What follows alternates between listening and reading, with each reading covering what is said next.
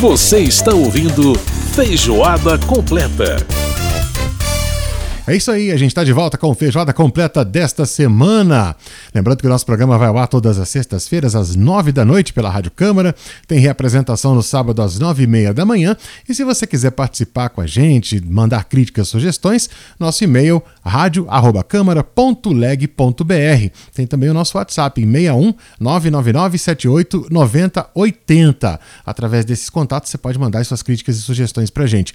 E se você quiser ouvir na íntegra as músicas que a gente toca aqui no Feijoada Completa, você pode acessar nossa playlist no Spotify, a playlist Programa Feijoada Completa, tá bom? Programa Feijoada Completa é o nome da playlist para você acessar e, e, poder ouvir na íntegra, né, as músicas que a gente utiliza aqui no nosso programa, pelo menos as que estão disponíveis em plataforma digital, as que não estão a gente pega uma versão que esteja disponível para você não ficar sem a música. Nem todas né, as músicas que a gente usa aqui é, estão disponíveis em plataforma digital, mas as que estão a gente coloca lá para você e as que não estão a gente coloca uma versão substituta, uma versão que esteja lá disponível, tá bom? Muito bem, agora é hora do nosso caldo cultural. Caldo Cultural, onde as artes têm vez e voz.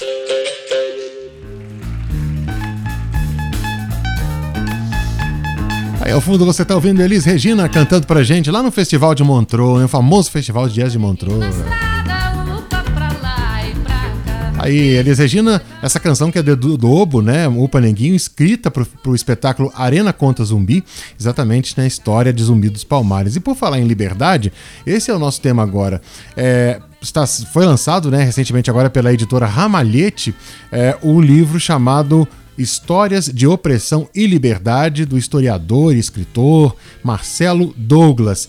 Esse livro que trata de cinco momentos da história universal e também da história do Brasil, em que a humanidade se defrontou com essa dicotomia, né, com essa oposição entre opressão e liberdade, vezes em que a liberdade esteve ameaçada e muitas vezes até mesmo cerceada. E nós vamos conversar com ele agora para saber como é que é esse livro. É um livro de ficção e ele vai contar para a gente como é que ele, eh, ele retratou essa questão na sua obra. Marcelo Douglas Douglas, muito obrigado por aceitar nosso convite em falar com a gente aqui no Feijoada. Prazer em falar com você, tudo bem? Tudo bem, Edson. Eu que tenho o prazer de falar com você e com os ouvintes da Rádio Câmara. Prazer é nosso. Bom, Marcelo, é, opressão e liberdade, nesse esse antagonismo, você decidiu fazer essa narrativa através de histórias de ficção, quer dizer, em vez de você trabalhar com, digamos, um livro documentário que contasse os diversos momentos em que a humanidade se viu diante dessa dicotomia de liberdade de expressão, você foi para a ficção trazendo personagens. É, dar, é, personalizar a história, quer dizer, trazer para a vida de uma pessoa específica, contar de um ponto de vista de uma pessoa, ela sensibiliza mais o leitor para esse tema, na sua opinião? Porque é a escolha da ficção. Então, Edson, é, foi uma escolha bem é, interessante. Quer dizer, eu sou historiador de formação, historiador e cientista político, e tenho vários livros é, didáticos e teóricos publicados. E eu queria falar para um público maior, trazer um conjunto de questões né, importantes para a sociedade moderna para um público maior. Então veio essa ideia de é, pegar os, os momentos mais importantes né, é, da história da humanidade e inserir um personagem ali dentro para a gente poder discutir é, como que a história se desenvolveu nesses, é, nesses períodos específicos. Então uhum. foi um desafio no sentido de é, fazer, um, fazer uma reconstrução histórica bem feita e inserir é, é, pessoas de carne e osso dentro dessa história. Então a tentativa seria falar um pouco, discutir um pouco mais história, ciência política com, de uma forma mais leve, né, com o público mais amplo. Então, basicamente, é, esse é o grande objetivo do livro, né, trazer uma discussão que é, seria muito, muito pesada, muito teórica, muito histórica, para um nível de discussão mais leve e com um público maior, que todo mundo possa entender um pouco quais que foram esses momentos mais cruciais aí para a evolução do, da, da sociedade ocidental. E quais foram eles, Marcelo? Bom, a gente destacou cinco é, momentos mais importantes é, o Edson, que seria, é, primeiro, a primeira história né, se dá quando você tem a Revolução Agrícola. Então, quando a sociedade, né, quando os homens, quando o Homo sapiens está se estabelecendo né, em grupos, formando cidades, está estabelecendo, é, criando seu vínculo com a terra, tá certo? E isso gerou uma transformação muito grande na sociedade ocidental. Uhum. E entre outras coisas que a gente é, destaca é que de certa forma suprimiu um pouco da liberdade que aquela sociedade tinha, porque ela ficou muito presa à terra, à propriedade, ficou muito presa a uma expectativa de futuro. Sim. Porque quando você é, é, uma sociedade de coletores e caçadores, você enfrenta o seu dia a dia, né, cada dia uma batalha.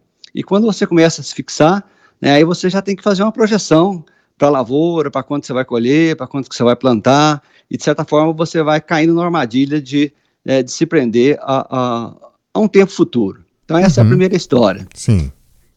A segunda história, né, ela seria o, o período do descobrimento do Brasil e marca como que foi o confronto, né, o enfrentamento dessas duas, é, dessas duas culturas tão distintas. Então o capítulo chama A Esquina Fatal da História e a gente procura reconstruir né, a chegada do, do, do, europeu católico, né, branco, é, pelos olhos de uma Índia que foi presa e foi é, feita escrava. Sim. Então você tem aí é, pelo personagem da, que se chama Anahi, né, uma menina índia, né, que foi é, sequestrada, você tem aí o resgatar um pouco o olhar é, da população nativa da América que teve esse enfrentamento tão brutal aí com a sociedade é, europeia, católica e etc. Uhum. Bom, no terceiro é, capítulo, a gente discute uma questão muito cara para a sociedade brasileira, que é a questão da escravidão. Então, é, mais uma vez aqui a gente faz uma contextualização histórica grande, né, profunda, muitos estudos, e eu começo com a história de uma de uma negra que foi que se chama Banta, que foi sequestrada no coração da África e veio, é, enfim, cruzou o continente africano todo, depois cruzou o oceano todo é, e chegou no Rio de Janeiro, passou pelo cais do Valongo e nesse, toda essa trajetória o Edson, a gente vai fazendo uma reconstrução histórica o mais apurada possível. Sim. E então ela chega no caso do Valongo e ali é, é comercializada para trabalhar numa fazenda de café do sul de Minas. Então, uhum. é, a gente, de certa forma, resgata toda essa trajetória é, da banca, da Banta, né, e a gente faz aí uma discussão é, da escravidão, tendo como ponto de vista a, essa mulher que foi é, escravizada. Uhum. Bom, no terceiro capítulo do livro, né, a gente não podia falar de, de histórias de opressão e liberdade sem abordar a questão é, do Holocausto. Então a Sim. gente uhum. faz um, uma discussão, né, também é, resgata aquele momento histórico todo pelos olhos de uma pessoa que foi prisioneira em Auschwitz e depois ela vai ser libertada em janeiro de, de, de 45? De, de 27 de janeiro de 1945, pelo, uhum. exército, pelo exército russo, né? E então a gente procura, é, de certa forma, contar um pouco dessa história, né? Como que foi essa luta bravia desse personagem para conseguir é, se manter viva, para conseguir man se manter como uma pessoa, né? Diante daquele horror todo. Então a gente faz aí esse esse resgate. E por fim, uhum. né? é, a última é, história a gente contextualiza no Brasil, na sociedade moderna, né, e a gente vai contar um pouco, o, o, o Edson, dos, enfim, das dificuldades né, de, que a gente tem de viver numa sociedade tão competitiva, tão consumista, tão individualista, na verdade, então como que isso vai criando uma, uma cadeia né, que a gente mesmo cria, é, de certa forma, alimentando valores que não são é, os melhores, né, que não estão uhum. pensando exatamente na sociedade. Então, a gente tem aí é, uma tentativa de abordar essa, essa, essa inserção dos, da vida moderna, né, fazer uma crítica ao estilo de vida moderno, verdade, onde a gente tem aí uma sociedade muito pouco preocupada com o ser humano. Pois é, Marcelo, é interessante, é, é, é inclusive os pontos, né, essas, é, essas épocas que você aborda no livro. É, eu queria trazer uma questão que é a seguinte: ah, muitas vezes a gente teve, por exemplo, no caso da Primeira Guerra Mundial, uma Alemanha que foi, é, na verdade, não bastava vencer, né? Tinha que vencer, vencer e humilhar que foi Sim. o que aconteceu né, com o Tratado de Versalhes, o, primeiro tratado, o Tratado de Versalhes, os chamados 14 pontos de Wilson, né? Sim. Que foram, foram apresentados, que no fim das contas gerou uma humilhação muito grande e, e de um certo modo, é, talvez por isso o discurso do, da supremacia ariana e né, dessa supremacia alemã sobre o resto do mundo tem encontrado tanta guarida entre os alemães quando Hitler fez essa proposta para as pessoas na década de 30. E aí eu pergunto a você o seguinte: é, muitas vezes a opressão pode gerar uma reação contrária que de repente pode desencadear outro processo de opressão? Olha, em certa medida sim, né? O, o exemplo que você está colocando é muito claro, né? O pessoal costuma, os historiadores costumam dizer que a primeira causa da Segunda Guerra Mundial é exatamente o, o, essas. A primeira. É, é, é exatamente, o final do primeiro e como que ela terminou lá no, no, no, Salão dos Cristais lá do, do, Palácio de Versalhes. Mas realmente, quer dizer, eu não diria uma contraofensiva, mas você tem que. É, essa luta incessante da, da, é, entre esses dois grandes motores da sociedade, né? Da, da, opressão e da liberdade, ela encontra esses momentos de inflexão, na verdade, que podem ter é, realmente é um desdobramento muito longo, né, pelas várias sociedades e por vários pelas, por várias décadas e mesmo séculos. Então você tem aí é, um embate que não é, ele não tem final feliz de certa forma, bem na verdade não tem um, um final, né? A gente sempre costuma destacar que essa luta pela liberdade é uma luta assim que não tem vitória fácil, uhum. na verdade ela é permanente e ela nunca é definitiva. Então a gente está sempre sujeito a ter essas, é, enfim, esses avanços, recuos que você, de certa forma, chamou atenção um pouco disso aí.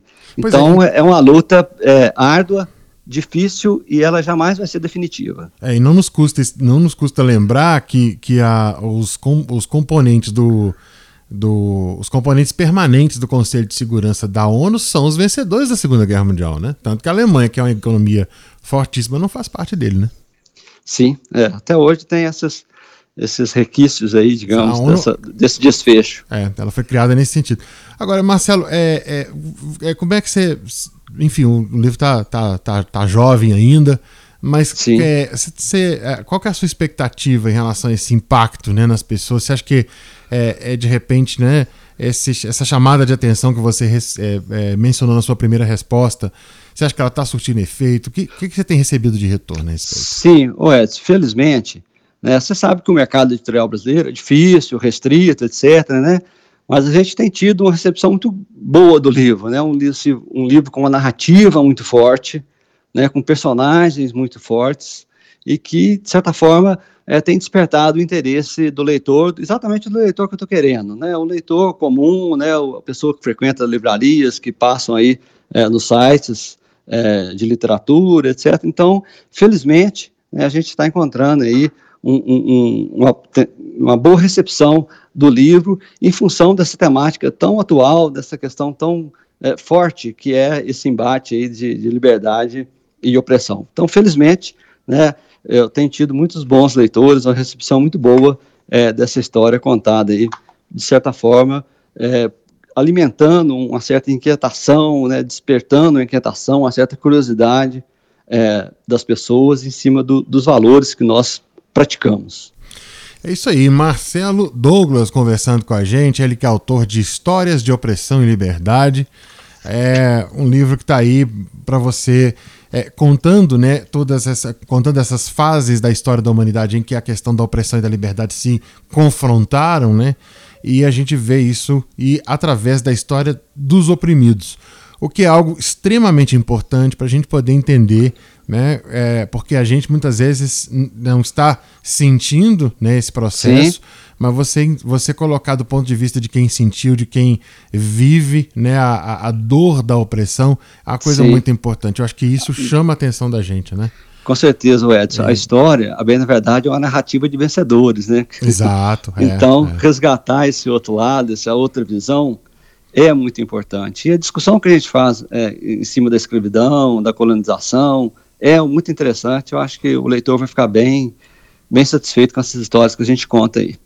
Marcelo, quero agradecer muito a sua participação aqui com a gente no nosso programa aqui na Rádio Câmara. Quero dar, desejar sucesso para você, parabenizar pelo trabalho, por, por, por trazer essa narrativa né, é, você citou no começo essa questão da universidade, muitas vezes para o leitor comum é um tanto quanto hermética, né, fechada. Sim, então sim. você trazer esse debate para uma linguagem acessível é algo muito importante para que a gente inclusive tenha até mesmo é, conhecimento Sim. do que se produz no campo universitário, no campo da pesquisa histórica, que é fundamental. Então, muito, muito obrigado por estar aqui com a gente e trazer esse, esse conteúdo para Tá. nós. E fica a nossa recomendação para a leitura do seu livro. Edson, muito obrigado. Obrigado aí pela oportunidade de divulgar o trabalho na Rádio Câmara. Né? O livro ele foi editado por uma editora de Belo Horizonte, que chama editora Ramalhete. Então você pode comprar o livro pela editora, pelo site da editora, que é editoraраmalhete.com.br, Uhum. e também é, pela Amazon, né? na, na seção de livros, o meu livro está lá. Tá. E já tem versão Ok. eletrônica, Marcelo? Não, não temos ainda, só o físico por enquanto. Só o físico? Opa, Só. então estamos esperando a eletrônica também, porque é é uma turma que gosta bastante. Sim, E maravilha, editora, Ra- gostei do nome da editora Ramalhete, hein? Porque lembra Muito- a música é. do Tavito, né? Rua Ramalhete. lá- exatamente. que, exatamente. que fala Bem sobre, mineira. é, que fala sobre Belo Horizonte. Eu que sou mineiro, Isso. adorei tudo isso. Grande abraço, Marcelo. Outro. Muito bem, tivemos aí a participação do Marcelo Douglas conversando com a gente, falando aí sobre esse tema tão importante, a liberdade, né? Opressão e liberdade. E pra gente saber que liberdade é um bem muito precioso, né? A gente vai fechar o programa de hoje com o Paneguinho. A gente começou a ouvir um trechinho lá no começo, da, ante- antes da entrevista, né? E agora a gente vai ouvir a Elis Regina. Piano, Tá aí, a Elis Regina destrinchando o seu francês para apresentar sua banda pro pessoal no festival. Esse festival que ela recebeu o aplauso mais longo da história da carreira dela, né? Mais de 20 minutos de aplauso. Ela teve que voltar, inclusive, para poder cantar depois. E a gente ouve então esse Upa Neguinho. O Feijoada Completa desta semana teve a produção da Lucélia Cristina, a apresentação minha, Edson Júnior. E a gente volta na próxima semana com mais um Feijoada. Fica aí com a Elis Regina, Upa Neguinho, canção de Do Lobo. Grande abraço, gente. E até semana que vem.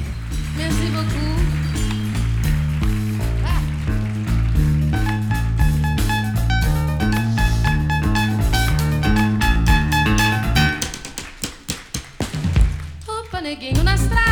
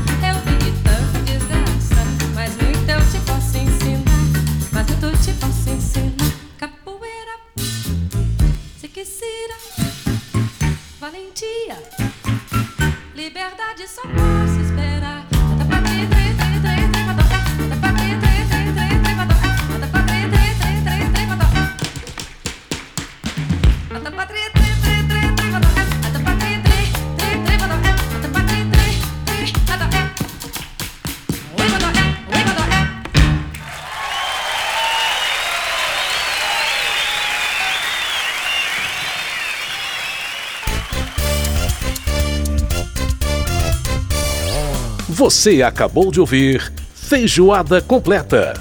Música e informação com tempero especial para fechar os trabalhos da semana.